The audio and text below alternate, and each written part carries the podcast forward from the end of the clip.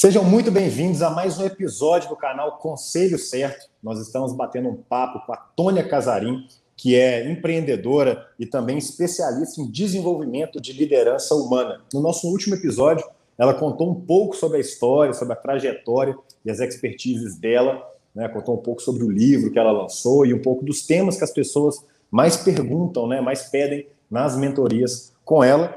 E agora esse episódio é para responder a primeira pergunta que foi é, mais procurada aí pelos nossos usuários, que é Tônia. Tônia está aqui com a gente, vou colocar ela na tela. Como que eu posso desenvolver habilidades de liderança? Irmã, essa é uma pergunta que eu recebo muito, seja em mentoria ou é, os processos de coaching que eu faço. É, acho que, assim, primeiro a gente tem que ter um mapeamento de qual é a habilidade que vai ter o maior impacto positivo na sua carreira né? Porque a gente, se a gente tiver que escolher entre todas as habilidades, a gente escolheria todas, né? Eu quero melhorar em quê? Ah, eu quero melhorar em tudo, né? Mas qual delas vai ter o melhor impacto positivo na sua carreira, né? Na sua vida, para o próximo passo que você quer, qual o seu objetivo? E a partir daí, a gente começa a entender é, o que, que você precisa fazer, porque as competências elas são traduzidas em comportamentos, né? Então, como é que eu sei, como é que eu digo que uma pessoa é empática? Né? Eu, não, eu não consigo olhar as competências dela, não tem uma forma, mas eu consigo ver a forma que ela se comporta. Então, uma forma que eu sempre falo para as pessoas é observar as pessoas que são modelo para você. Então, se vamos por empatia, eu quero desenvolver empatia. Quem são as pessoas que você conhece que são empáticas? O que, que essas pessoas fazem? Que comportamentos elas têm que fazem com que você ache que ela é empática? E a gente começa a listar esses comportamentos. E aí a gente começa a praticar.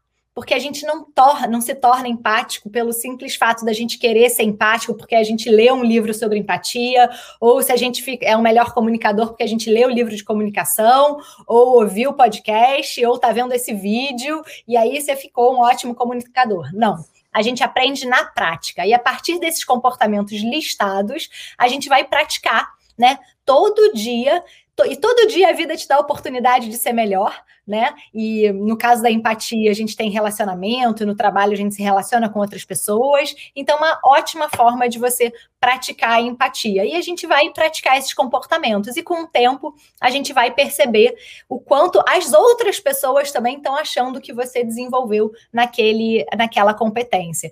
Tem muitas empresas que têm é, avaliação 360 e tudo, também pode ser uma métrica de você é, observar se você melhorou ou não, né? Mas eu acho muito importante a gente ser intencional então, primeiro, escolher a competência que vai ter impacto positivo na sua carreira, observar os modelos, as pessoas que você acha que tem aquela competência, entender que comportamentos elas têm e praticar.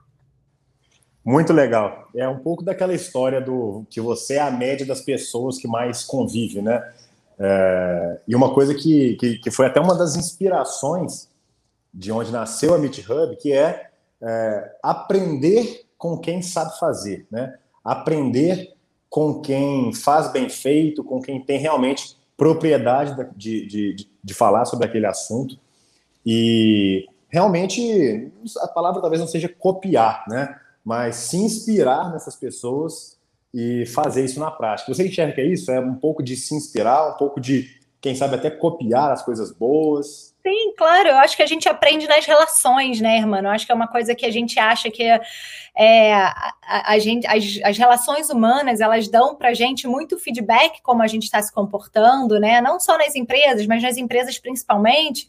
É, a gente tem sistemas né, de reconhecimento, de, de feedback, e a gente aprende nas relações. Eu, eu percebo que eu não sou empática, por exemplo, quando eu recebo um feedback, ou quando eu estou falando com alguém e não consigo entender o que a outra pessoa está tá falando, eu não consigo entender o que ela está sentindo. É na relação que eu percebo quais são as competências que eu preciso melhorar. Eu sozinha aqui, né, nesse meu escritório, se eu ficar pensando, é difícil eu saber o que, que eu posso melhorar ou não, porque eu sozinha, eu só tenho a minha lente, né? Só tenho a minha forma de enxergar o mundo. Quando a gente tem as relações, a gente tem perspectivas diferentes. Eu acho que é, essa é a beleza, né? A beleza das relações e das conexões conexões para que você seja melhor e consiga se desenvolver.